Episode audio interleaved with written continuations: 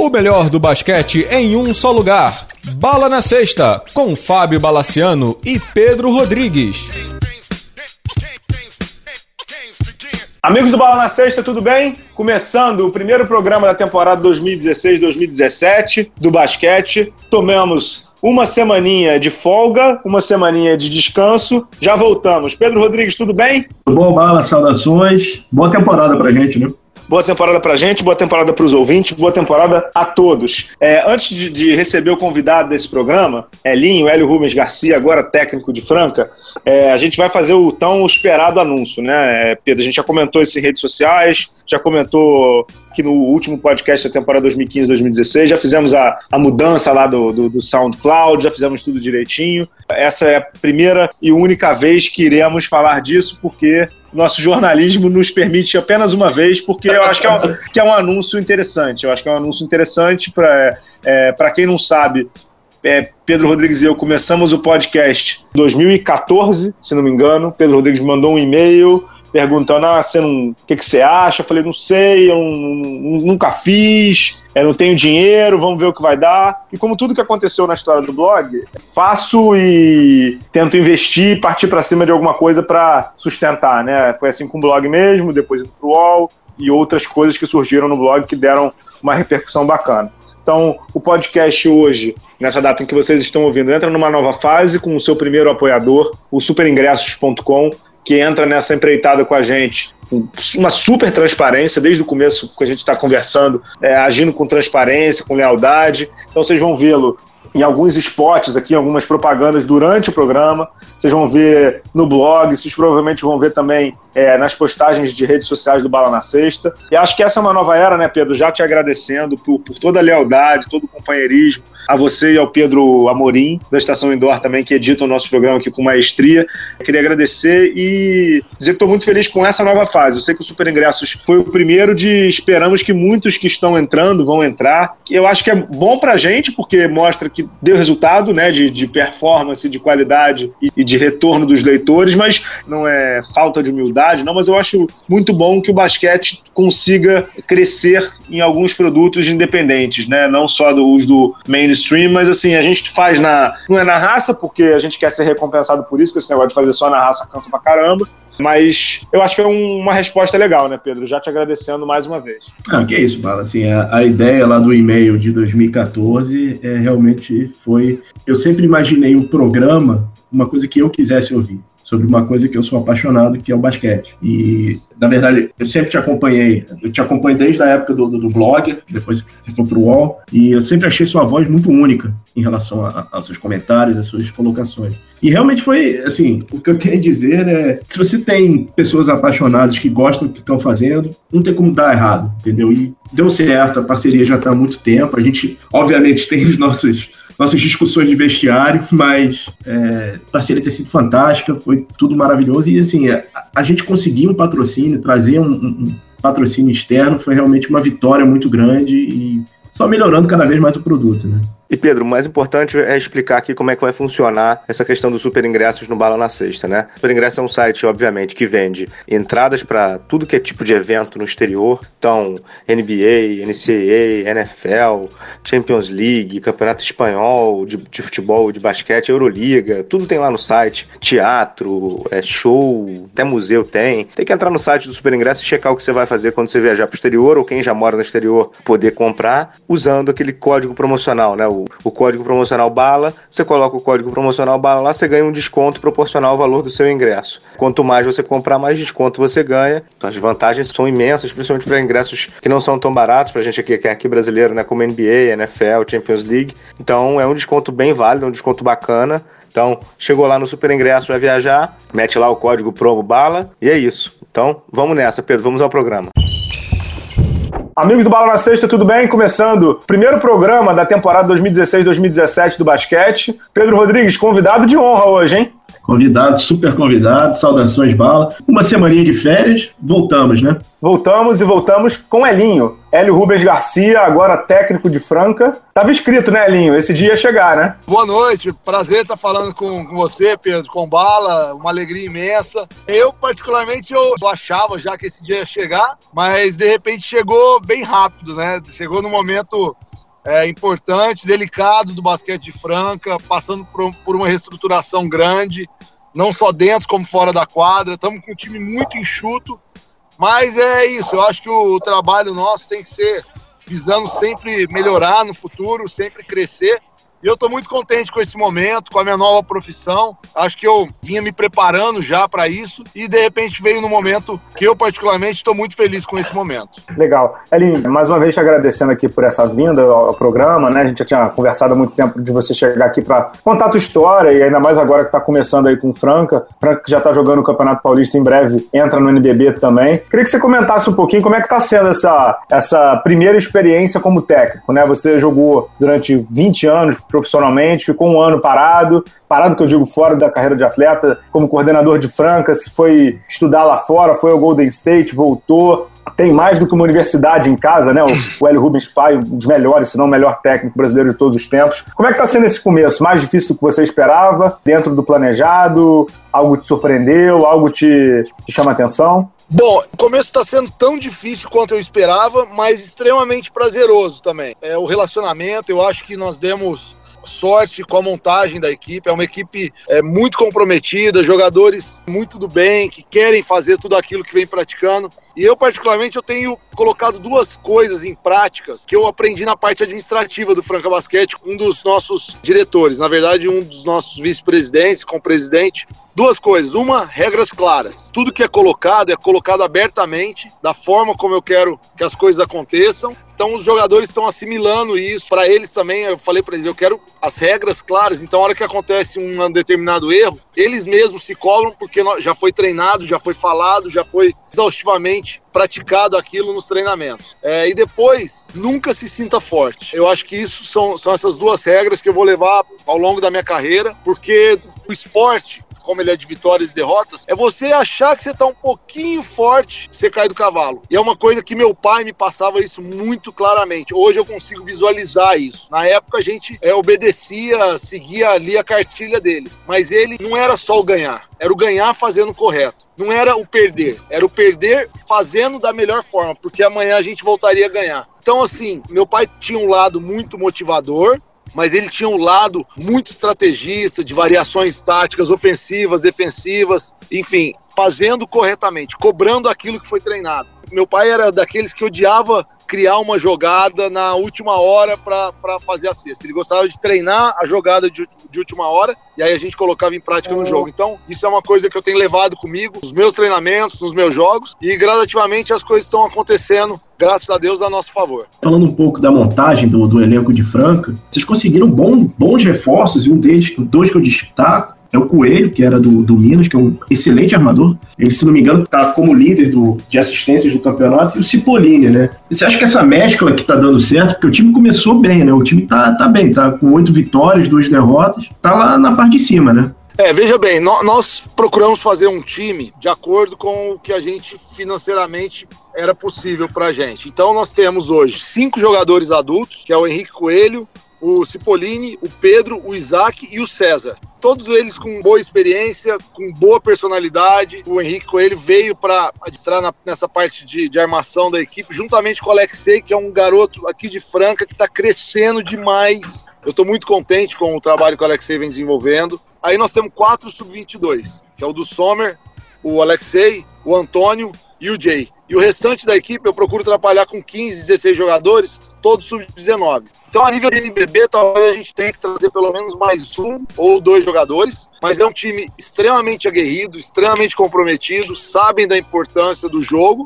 E eu, eu digo aqui em Franca, abertamente para amigos, para imprensa, enfim, que eu tenho um grande desafio que é dar cara pro time que você vai vir do Rio de repente, vai falando, ah, eu vou lá ver os meninos jogarem. O torcedor aqui de Franca, não, eu vou lá ver porque esse time marca, eles são disciplinados eles correspondem àquilo que está sendo pedido, eles não se entregam, de dar essa cara. Nós vamos ganhar muitas vezes, vamos perder muitas vezes, mas eu quero que o time tenha essa cara, porque aí eu acho que nós vamos nos surpreender com a superação que as coisas vão acontecendo, com a energia que vai conspirando a favor. Até hoje tem dado certo. Acho que nós vamos ter aumentos de baixa? Acho que sim. Acho que nós time é enxuto para um NBB? Acho que sim. Mas eu acho que no final, eu acho que todos vão visualizar o quanto a equipe cresceu e o quanto ela ainda pode melhorar como um todo. É, o Alexei, desculpa, o Alexei fez 24 pontos né, no, no, na Liga de Desenvolvimento, né? Ele está é numa crescente. Ele está numa crescente enorme. Eu acho que ele está aumentando. Eu falo sempre para eles: a gente tem que aumentar o repertório. Isso é bom. É, você faz bem o seu arremesso, mas como é que você está de assistência? Como é que você está de bater para dentro e criar para alguém? Como é que você está na sua defesa? Enfim, ele é um cara que realmente vem crescendo. Ah, nos últimos dois anos ele teve um crescimento enorme. Tava é, no ginástico, não tava na Liga Ouro? Ele jogou por Campo Mourão. Campo Mourão. Campo Mourão. É, quase ganharam do Vasco, né? E ele foi um dos, dos destaques. E aí nós repatriamos ele aqui em Franca, ele que é francano, e ele tá, tá sendo uma peça muito importante, muito chave para mim nesse elenco que nós temos. Legal. Eli, deixa eu te fazer uma pergunta que é inevitável. Franca, é como você falou no começo e também agora nessa última resposta, passou por uma dificuldade financeira muito grande. O elenco desse ano, como você falou, é bem enxuto mesmo, de quantidade de, de jogadores renomados, né? Não tem aquele grande craque do cenário nacional. Tem jogadores que estão ou tentando buscar um espaço maior, que já teve, como o Vini, ou que está tentando uma afirmação, como é o caso do Coelho. É, existiu alguma preocupação da sua parte em assumir um time eu sei que prometer isso no basquete brasileiro é impossível, porque a gente não sabe o que acontece no dia seguinte, mas existiu alguma coisa tipo assim, ó, eu só assumo se a casa estiver arrumada ou, ou não? Sim, existia uma preocupação minha em assumir uma, uma equipe que esteja estruturada fora da quadra para que a gente tenha tranquilidade dentro da quadra. Como é que nós nos reestruturamos fora da quadra? Com auxílio da própria Luiz Helena, teve uma mudança de estatuto. Hoje o estatuto conta com uma diretoria executiva e com sete membros do conselho deliberativo. Esses sete membros não são pessoas, são cadeiras. Então tem uma cadeira da Associação do Comércio e Indústria de Franca, uma cadeira do Sindicato do Sapato de Franca, uma cadeira da maior empresa da cidade, que hoje é o Magazine Luiza, uma cadeira da OAB, uma cadeira da Prefeitura, uma cadeira do Franca Basquete, enfim, são sete cadeiras. E nada que seja muito importante de decisão no clube passa sem o aval desses sete membros. Esses sete membros, eles se unem com os 13 do Conselho Consultivo para elegerem a, a, diretoria executiva. Então, o estatuto está muito bem feito, onde as entidades sabem exatamente o que está acontecendo em Franca seja uma coisa a nível de patrocínio, seja um detalhe a nível de trocar a lâmpada do ginásio, precisa do apoio da prefeitura. Ah, tem um membro da prefeitura que é do conselho, esse cara pode intervir para isso. Então foi muito bem feito, muito bem estruturado. A parte, essa diretoria está sendo assim fantástica porque está pagando dívidas deixadas por outras diretorias que tiveram, no meu modo de entender, uma irresponsabilidade de fazer uma dívida como fizeram. Mas enfim, nós temos que continuar a tocar o barco e nós estamos batalhando para que a coisa essa tradição maravilhosa de mais de 55 anos ininterruptos do basquete, que a gente se orgulha muito, que ela se mantenha e se torne cada vez mais forte. Você é conhecido, é, bom, a gente estava comentando antes do programa, acho que eu tô, é, tô feliz que eu estou pela primeira vez do mesmo lado que você da arquibancada. Eu acompanhei durante muito tempo você jogando pelo Vasco, Vascas pelo Flamengo, você vê a volta do Vasco para o cenário do basquete. Queria que você comentasse um pouco daquela época, daquele grupo sensacional que o Vasco formou naqueles dois, três anos. Né? Bom, Pedro, eu acho, cara, que eu particularmente eu acho fundamental terem equipes de massa no cenário do basquete nacional. Eu acho que as equipes de massa, elas trazem mais mídia, elas trazem mais patrocínios, elas geram maior interesse, não só do público, mas como de crianças para estar tá massificando o esporte. Com isso, você tentar tirar mais qualidade no futuro próximo. Então, eu acho fundamental. Naquela vez que nós fomos para o Vasco, foi um momento assim ímpar, foi, foi especial, onde foi montada uma grande equipe. Nós disputamos o McDonald's Championship, primeiramente, depois nós acabamos perdendo um torneio de Copa América para Franca e o Vasco já tinha levado cinco jogadores que é, vieram de Franca, no caso o Demetrios, Rogério, Vargas. Depois nós ganhamos dele na final de 99, aí levaram eu e o Sandro. Aí quando nós perdemos esse campeonato da Copa América para Franca novamente, aí o Eurico com o Fernando Lima fizeram uma reunião com a gente e eles colocaram abertamente. Olha só, nós vamos trocar o técnico, mas da próxima vez que tiver que trocar alguém, não é mais o técnico, vamos ter o jogador. aí acho que coisa, enfim, meu pai acabou indo e nós tivemos aí praticamente três anos ganhando é, não só o Carioca, mas o Brasileiro, Liga Sul-Americana. E foi um momento muito marcante na história do Vasco e do basquete brasileiro, que eu acho que o Rio de Janeiro não tinha nunca conquistado tantos títulos, né? E uma torcida de massa poder vivenciar isso. Então a gente tem um carinho e, e recebe um carinho enorme da torcida do Vasco e também da, das outras equipes como Flamengo, Botafogo, Fluminense, enfim. Foi um momento que marcou muito e eu me orgulho muito de ter feito parte desse momento do Vasco. Só lembrando que o jogo que todo mundo lembra é a final contra o San Antônio, mas vocês venceram do campeão europeu é verdade. Nós, nós fizemos a, a, final do McDonald's Championship com o San Antonio Spurs, mas o que pouca gente lembra, e você tem toda a razão nisso, nós tiramos o campeão da Euroliga. Nós, nós ganhamos do. Na vocês época, viraram o jogo, vocês, tá, vocês, viraram no quarto período. Isso, nós viramos o jogo contra os Zalgiris Kaunas. Então, assim, foi, lógico, foi uma coisa assim, inédita, indescritível e motivo de muita comemoração pra gente. Como você comentou, porque o Flamengo, para quem acompanha aquela época. O Flamengo tinha o Oscar, tinha o Rato, tinha o Josuel. A final do, do Brasileiro de 2000 foi uma série sensacional. Vocês fecharam, se não me engano, em cinco jogos, né? É, foi 3 a 1 mas o primeiro jogo primeiro jogo a gente tinha saído pelo menos dois ou três jogadores do Vasco com é, cinco faltas. Terminou com o Diego batendo um lance livre e, se eu não me engano, Vargas pegando um rebote, fazendo a cesta para empatar e levar para prorrogação, porque já estava perdido o jogo. Enfim, aí ganhamos na prorrogação. Então, assim, foi uma série, foi 3 a 1 mas o primeiro jogo estava perdido, nós viramos, aí ganhamos o segundo jogo, perdemos o terceiro e conseguimos fechar no quarto jogo em 3 a 1 e comemorar o título brasileiro de 2000 em cima do Flamengo. É, gerou uma, uma, uma expectativa muito grande dessa final e foi muito teve uma cobertura muito grande de mídia também, então foi realmente um show, foi muito show dentro do Maracanãzinho lotado ter ganho o Campeonato Brasileiro. Ô, Elinho, eu nunca vi o Pedro falando tanto do Vasco assim na minha vida, cara. é, é, que na verdade ele deve, ele deve ter um, um, amor assim, enrustido, sabe? Ele deve admirar o Vasco de alguma forma. Senhores, o Flamengo só. O, o time só é grande se você tem grandes adversários. O Vasco é um grande adversário. É, é aquela geração do Vasco foi muito legal, foi muito importante pro basquete. É, sem dúvida. Nacional. E o Flamengo também também foi um momento que o o basquete carioca cresceu e a imprensa carioca ela dá muita repercussão, né? Então eu acho assim, foi um momento importantíssimo para o basquete brasileiro, onde o Vasco, é, o Flamengo, o próprio Botafogo e depois o Fluminense acabaram é, crescendo, visualizando quanto o basquete era importante nos seus clubes. E hoje eu, eu tenho assim eu acho muito bacana o Flamengo é, fazer da forma como eles fazem, a estrutura que eles têm para o basquete. O Vasco está voltando com uma grande estrutura para o basquete. Quem ganha com isso somos nós, todos apaixonados pelo basquete. Olha, você disse que não tinha pergunta proibida, então vamos lá. Muito se comentou quando o Vasco ganhou a Liga Ouro que você seria convidado para ser o técnico e tal. Você chegou a receber algum convite do Vasco, do Eurico, do Fernando Lima ou não aconteceu? Não, não, não aconteceu não. Não recebi convite para ser técnico do Vasco depois da Liga Ouro, nem antes, enfim. Eu não recebi recebi nenhum convite, não.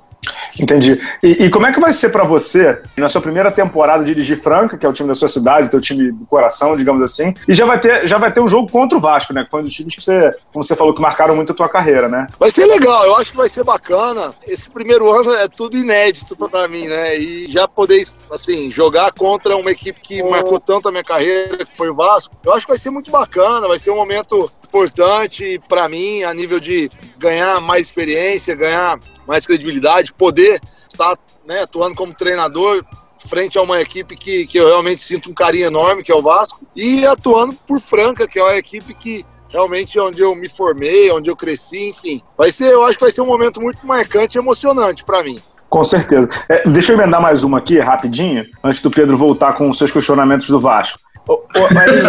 Mal criado.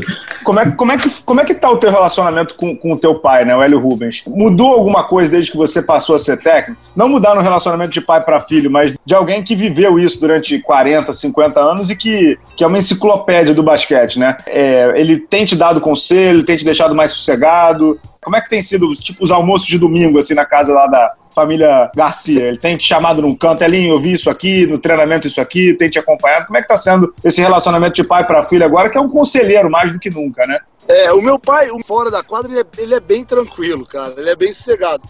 E eu tenho procurado sempre estar tá ligando para ele, falando, papai, vamos lá no treino, pô, dá uma palavra. Hoje mesmo foi um dia que ele, eu conversei com ele no, no almoço, aí ele falou, pô, como é que vocês estão fazendo com velocidade? Nós tivemos um jogo ruim contra Bauru, onde nós perdemos muito rebote. Ele falou, Pra, aí ele me falou várias coisas a nível de rebote, a nível de velocidade, que a gente tem que ser a equipe que mais joga, a nível que mais faz contra-ataque na temporada, e nós temos que garantir o rebote de defesa, temos que ter presença no rebote de ataque. Enfim, falou várias coisas, foi lá no treino, falou durante uns oito minutos com a galera, e o treino aí, só pela, dele ter falado, o bicho já pega no treino, né? Já fica todo mundo mais motivado, mais afim. Então eu tenho sempre procurado pedir a opinião dele, pedir os conselhos. Ele é bem, bem tranquilo, bem sossegado. Mas está sendo muito legal, cara. Para mim está sendo poder estar tá vivenciando esse momento como treinador e tendo meu pai ao meu lado o tempo todo me dando força, me amparando, me dando conselho, me dando dica tem procurado usufruir muito desse conhecimento que ele tem ao longo dos seus mais de 50 anos aí no basquete. Pedro, ah, mais uma aí para a linha? É, e na verdade eu queria falar agora sobre, sobre a seleção, cara.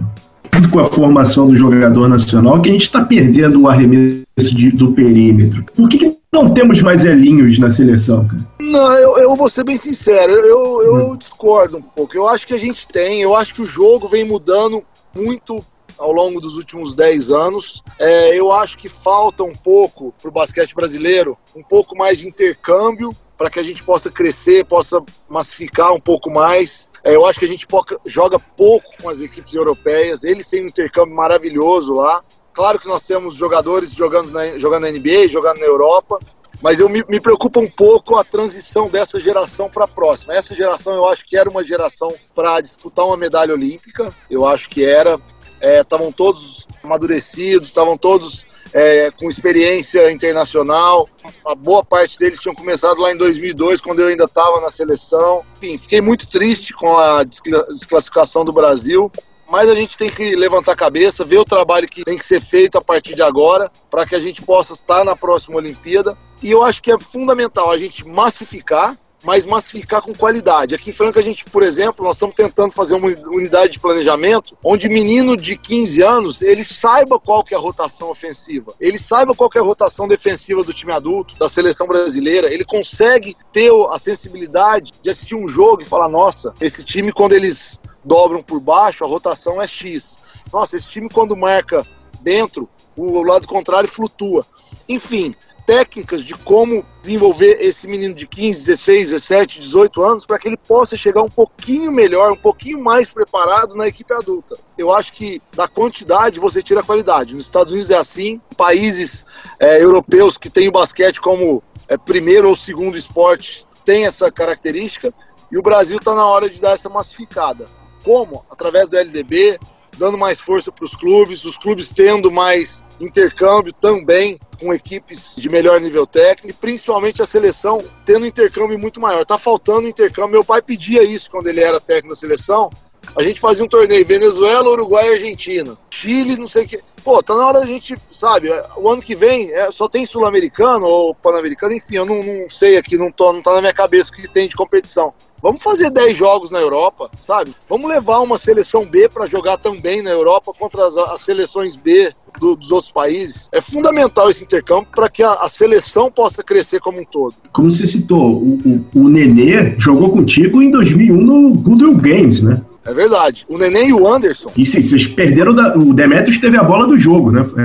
É, é, nós perdemos Estados na prorrogação. Nós perdemos na prorrogação um time formado com jogadores de primeiro e segundo ano de NBA. Então, assim, Sean Marion, Byron Day. O Byron levou um jogo na prorrogação com jogadores da NBA. E a hora que acabou o jogo, foi a coisa mais engraçada. O Nenê e o Anderson falavam inglês. Aí os jogadores, pô, eu vou dar, eu vou dar seu tele, me dá seu telefone que eu vou dar pro meu coach lá da universidade. Me dá seu telefone que eu vou dar pro meu coach da universidade. Só que seis meses depois, um estava no Barcelona e o outro estava no Denver Nuggets. Eles não foram nem para a universidade, né? Queria voltar um pouco no, no, no Elinho. O Elinho teve aqui no Rio. Eu acabei que eu não vi o Elinho, mas eu vi o, o Hélio pai, né? Eu vi o Hélio Rubens em um jogo, acho que foi até o da Espanha com a Croácia. Eu falei um pouquinho rápido com teu pai e tal. Queria que você fizesse ali uma análise assim, mais do que de técnico, né? De quem vive o basquete há mais de 30 anos, basquete correndo nas vezes há muito tempo. O que, que você viu dessa Olimpíada do Brasil?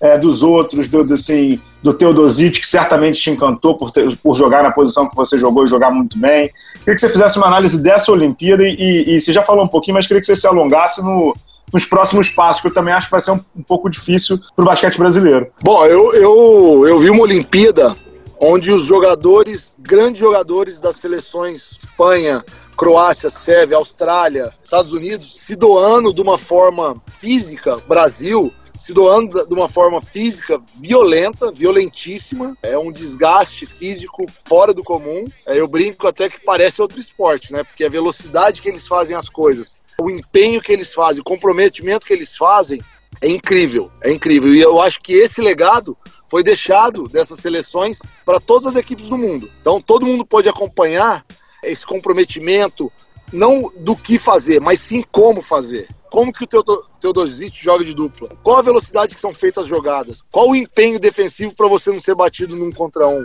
Na, na jogada de dupla do, da equipe adversária, como é que a gente. as formas que a gente tem para defender. Então, assim, foi incrível. Eu acho que eu digo que o Brasil perdeu uma chance enorme porque o jogo estava ganho contra a Argentina. Nós tínhamos que ter dado falta e isso é base. Qualquer um da seleção ou fora da seleção sabe disso. E poderíamos empatar ou perder o jogo se a gente errasse lance livre e eles fizessem, mas jamais da forma como ocorreu. Enfim, é, eu acho que nós temos um caminho longo pela frente e um caminho a ser discutido, e eu acho que deveria ser muito bem discutido a nível de CBB, Liga Nacional, técnicos, jogadores, porque nós temos que massificar. Perfeito, perfeito. Não tem nem o que falar, concordo 200%, 200% mesmo, que isso aí tudo, Alinho, brilhante. Ah, uma dúvida só antes de passar a bola para o Pedro. Você foi jogador até semana passada e agora é técnico. Naquele jogo lá da Argentina, quem erra quando não faz a falta? É o técnico que não grita e mata alguém para fazer a falta?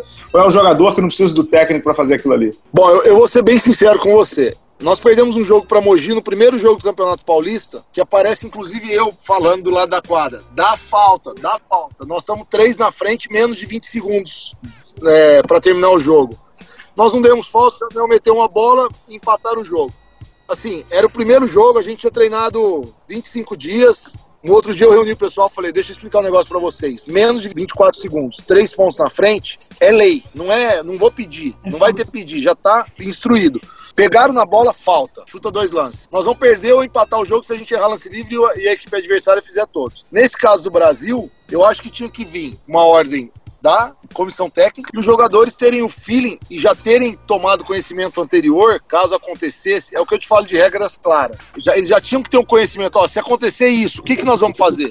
Ah, com três pontos nós vamos dar falta. Eu vi o jogo Sérvia e Croácia, se eu não me engano, que terminou do, as duas equipes dando falta. Uma porque precisava da posse de bola e a outra porque falou, não, se tá quatro pontos ou três pontos, nós vamos ficar dois na frente, nós vamos parar com falta. Então, assim, regras claras, nós já temos que ter isso pré-determinado, pré-estabelecido. Então é difícil eu te falar de quem foi a, o erro, porque eu não sei se teve uma ordem da comissão técnica, não no jogo, mas anteriormente ao jogo. E não sei se os jogadores já tendo essa ordem, se eles estavam determinados a cumprir a ordem. Então é uma coisa que realmente tem que entrevistar. Eu gostaria de perguntar isso pro, pro, né, pro Manhã, para os jogadores, se já tinha, se teve uma ordem para dar falta. Pedro, alguma? Eu, eu, emendo, né? Eu não tem como não, não emendar com, com o nosso Maracanã, né? Faltou senso de urgência para entender que perder aquele jogo que aquele jogo era capital, não só para a seleção, mas para a modalidade em si.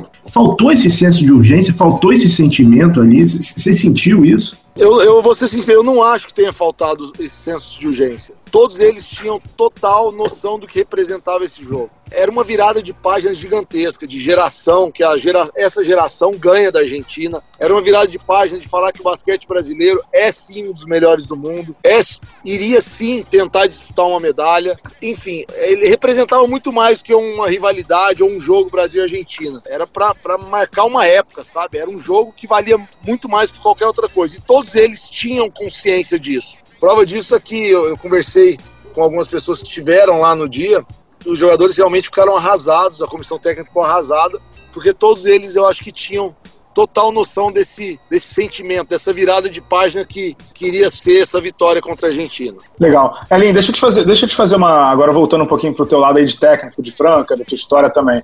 É, queria que você falasse um pouquinho como é que foi lá em, lá em Oakland, né? Você foi visitar lá as estruturas do Golden State, acompanhou os treinos do, do Steve Kerr. É, ficou lá na casa do, do, do, Anderson, do Leandrinho, não foi isso? É, eu fiquei na casa do Leandrinho. É, como é que foi lá? Como é que foi esse mundo mágico da NBA? O que, que você pôde trazer para cá? Uma, uma pergunta pode ser boba, mas eu vou fazer, que é a seguinte. Você falou que teu, jogo, teu, teu elenco tem cinco jogadores profissionais, né?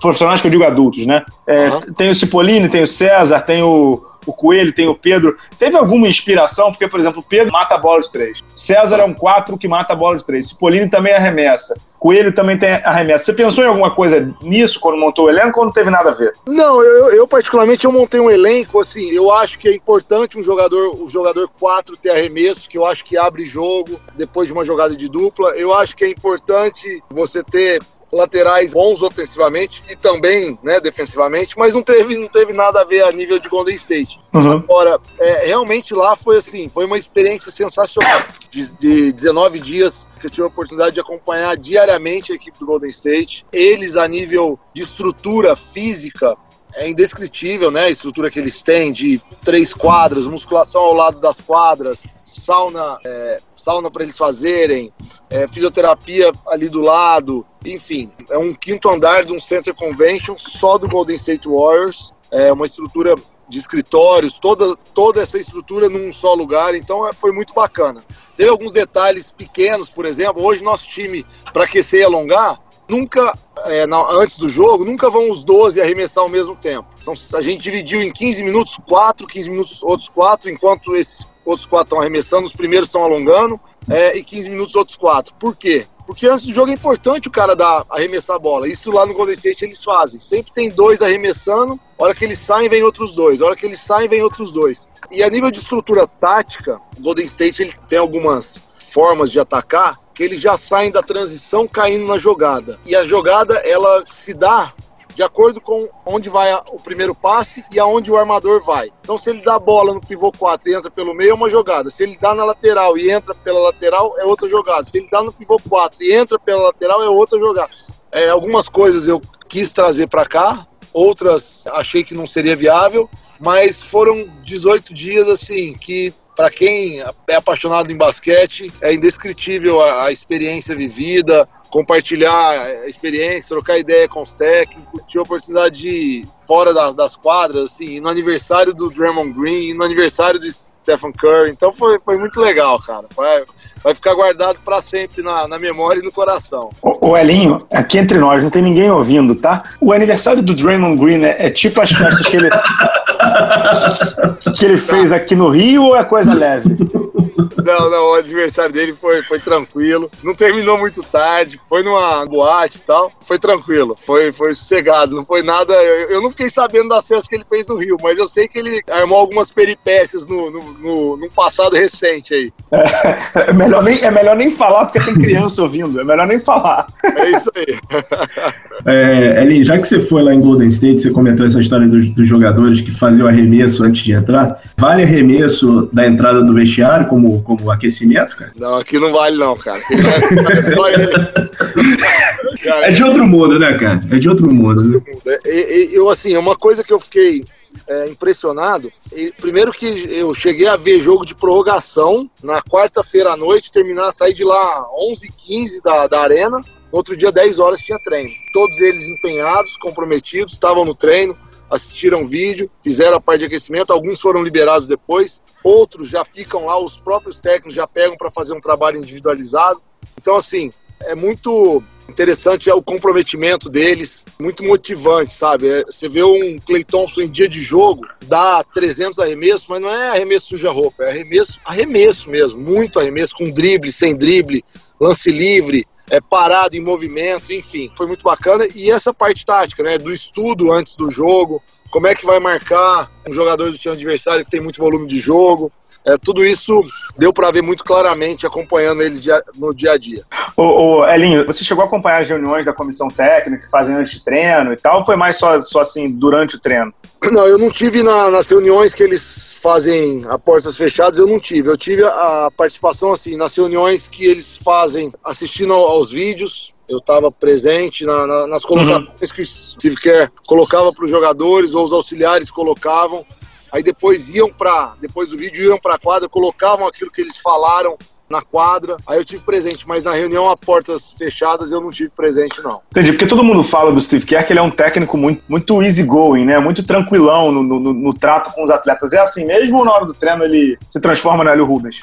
Não, ele é, ele, é um, ele é um técnico bem tranquilo, cara. Ele é um técnico bem tranquilo, mas eu acho que eles têm pré-estabelecidas as regras, as jogadas, tudo aquilo que eles buscam. Os jogadores são muito inteligentes, né? E assim, tirando os fenômenos, no caso, o Stephen Curry e o Clay Thompson, que um cara que me impressionou muito foi o Draymond Green, pela liderança que ele exerce. É, ele não deixa ninguém parado, ele cobra dos companheiros, ele cobra do técnico, ele se cobra e, e de uma forma muito bacana, sabe? Ele é um cara cobra pro, pro bem da equipe. Eu, eu achei assim muito legal, é muito importante você ter um grande líder como ele exerce essa função no Golden State. E ainda contrata jogador, né? Nas férias. É, e ainda contrasta jogador das séries. Ele é um cara, assim, é muito respeitado, mas ele demonstra esse comprometimento, não só no, nos treinos, mas nos jogos, né? As coberturas, cobrar os jogadores. Então eu vi, por exemplo, o Anderson Varejão fazendo uma troca com o Stephen Curry e ele falando pro Anderson: faz, faz ele vir para dentro faz ele pôr a bola no chão, tipo, não deixa ele arremessar que aqui tem cobertura. Isso gera um comprometimento do Anderson que tá marcando e dele também que tá exigindo isso, que a, eu acho que faz funcionar muito bem aquela a dinâmica que o Golden State tem, não só defensivamente, mas também no ataque. Você chegou a ficar lá até a final, Elin, ou voltou um pouco antes? Não, eu voltei um pouco antes. Entendi. Como é que foi a. a... Se você deve ter conversado com o Anderson depois. Pouca gente acreditava que, que fosse possível o Golden State perder, né? Depois de fazer 73 vitórias e tal. Você chegou a conversar com o Anderson, com o Leandrinho depois, não? A frustração, como é que tava, a tristeza? É, eu conversei com o Anderson, com o Leandrinho, e eu, assim, por ter vivido lá, eu falei, cara, nada vem por acaso. Eu acho que se tiver uma, uma temporada sensacional, mas de repente essas finais, wake up call, né? Para acordar e ver o, o, quanto você tem que estar tá comprometido do começo ao fim. Se, se você uhum. ficar só meio comprometido em determinados momentos, você acaba tomando. E eu acho que isso que eu tô te falando, o Kyle Irving, o LeBron, enfim, o time do Cleveland, depois de estar tá perdendo de 3 a 1 a série, eles realmente se agigantaram com comprometimento, com, uma, com foco. Você olhava no, na, no olho do, dos caras, era aquele sangue nos olhos, né? Na gíria que a gente fala no basquete.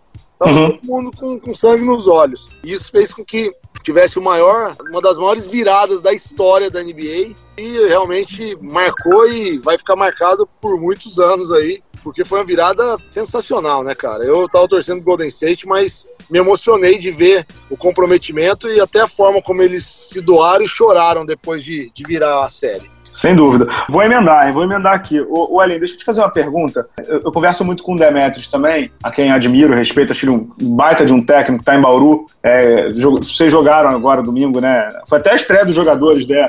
Os jogadores de seleção dele. Podia ter esperado mais um pouquinho, né? Pra te dar uma, uma canja, né? Falei pra Pô. É, e assim, vocês dois são. Vocês dois são um filho de sangue, o outro praticamente, são filhos do, da, do Hélio Rubens técnico e do Hélio Rubens pai, de tudo, né? É, é, e, e, eu tenho conversado muito com ele, que eu vejo muito nessa nova geração de técnicos uma preocupação muito grande com defesa, com controle de jogo, com leitura, é, isso é muito claro no trabalho do Demetrius, muito, muito claro no trabalho do Gustavinho no Paulistano. Você consegue ver isso também nessa nova geração? E é isso que você tenta imprimir no seu trabalho aí em Franca? É isso que eu tento imprimir, sim. É, como eu estava te falando, é, é muito importante a leitura de jogo. Então eu vou te dar um exemplo.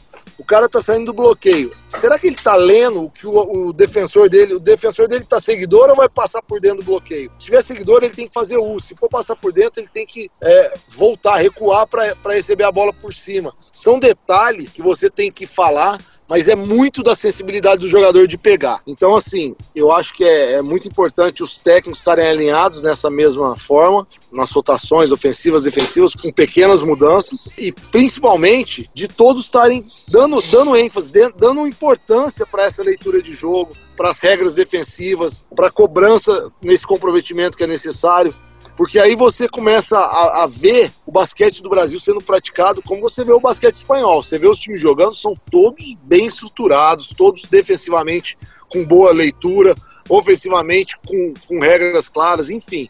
É, eu acho que é muito importante eu quero fazer de tudo para dar isso para minha equipe. Se Deus quiser, eu vou conseguir. Legal. Pedro, é, para fechar alguma coisinha aí do Alinho? Uma das coisas que seu pai é, é, muito famoso são os pedidos de tempo, né? Você vai ter pedidos tão intensos quanto seu pai tinha de quebrar prancheta, falar poucas e boas.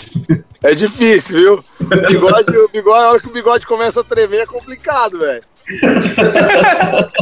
Mas eu, eu, assim, falo que o meu pai, quando ele cobrava, ele deixava isso claro. Eu, tô, eu não tô cobrando nada que não foi treinado. Então é. Quando você treina, você pode cobrar, né? Porque o próprio jogador, ele, ele sabe que você tem esse direito de estar tá cobrando ele, porque foi trabalhado, foi treinado. Mas eu sou, eu sou mais tranquilo. Eu tinha uma dúvida de como eu seria, eu, sou, eu acho que eu sou bem mais tranquilo que o Elhão. Eu, Ainda, né? Ainda. Por enquanto eu sou mais tranquilo. Vamos ver como é que vai ser nesse NBB. É.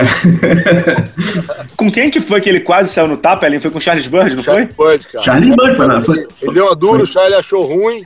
Aí o Charlie foi querer explicar em pé, ele já meio que foi em cima do Charlie pra, pra ele sentar. Enfim, é, mas depois tem até um vídeo desse no YouTube. Logo no vestiário, meu pai já conversou com ele, se desculpou e o Charlie também se desculpou, se abraçaram. E talvez tenha sido a maior força que nós ganhamos para estar tá fechando no outro jogo foi a união que nós criamos a partir daquilo ali, daquela discussão, daquela briga, que não era pessoal, era uma coisa em benefício do time. E a hora que o time visualizou isso, nós tivemos uma união, eu lembro como se fosse hoje, união enorme para estar tá fechando a série no, no jogo seguinte e ganhando o Campeonato Brasileiro. Muito bom. Elinho, chegando ao final desse programa, eu queria só te contar aquela história que eu tava te falando no WhatsApp. Como é que é esse negócio de mamão? Eu tô curioso para saber, cara. o, no Jogo das Estrelas, Pedro, no Jogo das Estrelas, o último que teve em Franca, acho que foi 2014 uhum. ou 2015, fui entrevistar o Hélio Rubens, né? Pô, jogo em Franca, nunca tinha entrevistado o Hélio Rubens assim longo, né? Eu falei, ah, vou aproveitar, né? Eu mandei mensagem pro Hélio, falei, Hélio, posso ir aí e tal? Te apanho no hotel. Ou seja, o cara já, já foi me apanhar no hotel, né? Peguei, me levou de carro, não sei o que, chego na casa lá da, do Hélio, né? Na casa da família Garcia. Tinha um... A Marilena oferecendo uma frutinha, pã. É, uma frutinha não, tinha, um, tinha uma, uma, um hortifruti inteiro, né? Aí tinha manga, melão, abacaxi e mamão. A única fruta que eu odeio é mamão, né? Odeio. Aí comi lá a manga, comi não sei o que e fui deixando mamão, né? Aí tô ali entrevistando, fazendo as perguntas, eu tô vendo que teu pai é só olhando pro prato, né? Eu falei, vou tomar um esporro aqui e tal. Aí terminei a entrevista em pé, né? Pra ele me mostrando as fotos ali do, do, do escritório que vocês têm e tudo. Aí eu falei, pô, ele, muito obrigado, eu tenho que voltar lá pro hotel. Ele falou assim: você não comeu mamão. Aí eu falei assim, porra, aí criança bem educada, o que, que eu fiz lá? Comi o mamão. Às quatro, odeio mamão. Aí voltei pro Rio. Aí minha mãe, como é que foi lá em Franca? Eu falei, mãe, foi ótimo, comi até mamão. Aí mãe, pô, você tá de sacanagem, 30 anos tentando te fazer comer mamão. Quem que te fez comer mamão? Eu falei, o Hélio Rubens, me obrigou, eu comi a massa. O erro justificado, ficou com medo do meu bigode tremendo lá. Né? Aí eu falei, o erro foi teu, eu nunca gritou que nem o Hélio Rubens, o Hélio Rubens só olhou torto e eu comi uma mão. Ó, eu vou te contar uma história para finalizar interessante também. O Dedé, que joga em Rio Claro, ele é casado com a minha irmã. Uhum. E antes dele namorar a minha irmã, enfim, ele nem conhecia ela direito e tal, ele jogou aqui em Franca e eu levei ele lá na casa da minha mãe para almoçar. Uhum. Minha mãe sempre falou: ó, o almoço aqui sempre tem, pode trazer quem você quiser. Levei ele, ele, ele chegou, minha mãe falou: ai, Dedé, normalmente eu mando vir mesmo, porque não tem problema que o almoço está sempre bem servido. Mas hoje eu fiz uma, uma rabada, né? Rabo de vaca e tal. Não, tia, tudo bem, sem problema, tal. Ele comeu e minha mãe faz aqueles prataços pros jogadores, né? Uhum. Comeu, ah, nossa, ela pôs muito pra ele, ele come, não, come, é uma delícia, come sim que você vai gostar, Dedé, tal. Aí depois que ele casou com a minha irmã, ele falou, tia, eu tenho um segredo pra contar pra senhora. Aquele dia que eu vim aqui, lembro, Dedé, que nós fomos rabada tal. Então, tia, eu odeio rabada. Naquele dia eu comi, eu nunca comi tanto na minha vida. Faz parte, já, já, as histórias já são da casa lá do, do e da, da, da dona Maria. É verdade, muito bom. Antes de fechar, eu queria que você deixasse registrado, você já contou essa história mil vezes, mas aqui no podcast não contou, é bom deixar registrado. Queria que você contasse para falar de quem é o Hélio Rubens e, e de como leva-se a sério esse negócio de disciplina. Eu tenho certeza que você vai levar isso para o Franca Basquete, vai retomar essa história de Franca. Como é que era a história do Hélio Rubens quando treinava com você, a questão da tabela, da, da, da sexta ser menor? Como é que era isso? Conta pra galera. Cara, então, quando nós mudamos para essa casa, a gente morava numa outra casa, tinha uma tabelinha no fundo, tal, de madeira. Nós mudamos para essa casa, meu pai e meu tio eles puseram uma tabela de vidro lá, com aro, tudo. Então eu, eu ficava treinando à tarde nessa tabela. Quando eu não estava treinando lá no Pedrocão, eu estava treinando à tarde na tabela e meu pai às vezes pegando bola para mim eu, pô, pai, minha bola não cai. Não, mas treina, dá altura, faz um movimento correto, treina mais, treina mais próximo, que você vai ganhando padrão. Tal, e eu treinando e eu, pô, mas não é possível, a bola, minha bola não cai, cara, não tem cabimento tal. Enfim, quando eu cheguei com 19, 20 anos, eu já jogando e, graças a Deus, ganhando, né, minha identidade como jogador, ele, ele me, quando tá tudo bem é moleque, quando tá meio, tem algum problema é Hélio Rubens, ele me chama, né? Aí ele falou, moleque, tem uma coisa pra te contar. O que, que foi, rapaz? Sabe aquele aro que você ficava falando, que sua bola não cai e tal, tal, tal? Eu falei, sei, então, ele tem o um diâmetro menor. Sacanagem. Legal. Enfim, ele acabou me contando essa história e tal, acabou dando, dando tudo certo. Depois eu acabei agradecendo ele, né? Que isso foi um dos motivos de fazer meu, meu arremesso ganhar padrão com mais facilidade, mas foi a, a, duras, a duro sofrimento lá na, na, no quintal de casa. Pô, legal, cara. História genial. Essa história fala muito sobre teu pai, sobre Franca, né? Sobre esse amor ao jogo, sobre você também. Tenho certeza. Isso a gente sempre conversou que, que, que, que teu futuro era realmente ser técnico, era muito claro isso e tenho certeza que você vai desempenhar bem essa função. Torço muito. Acho que essa, essa, essa categoria de técnicos brasileiros precisa de gente boa, destemida. Ouvindo você falar, ouve-se paixão, né? É, que é uma coisa que eu conversei muito com o Pedro ali durante a Olimpíada, que eu sei que é uma atividade profissional, vocês ganham dinheiro para isso, os jogadores ganham dinheiro para isso, mas para mim está cada vez mais claro que sem paixão não se, não se vai longe. Está claro que isso sobra em você e na, na família é, Hélio Rubens Garcia, né? Como um todo, né? Obrigado, Vala. Obrigado. Eu, eu realmente eu, eu, sou um cara assim, aprendi, né, com meu pai, com os meus tios, é, esse amor, essa paixão pelo, pelo basquete. Quero ver o, a seleção brasileira cada vez melhor, quero ver os times como um todo cada vez melhores, porque eu acho que isso só valoriza o esporte que a gente é apaixonado, que a gente ama, que a gente gosta de trabalhar com ele. Enfim, parabéns pelo seu trabalho também.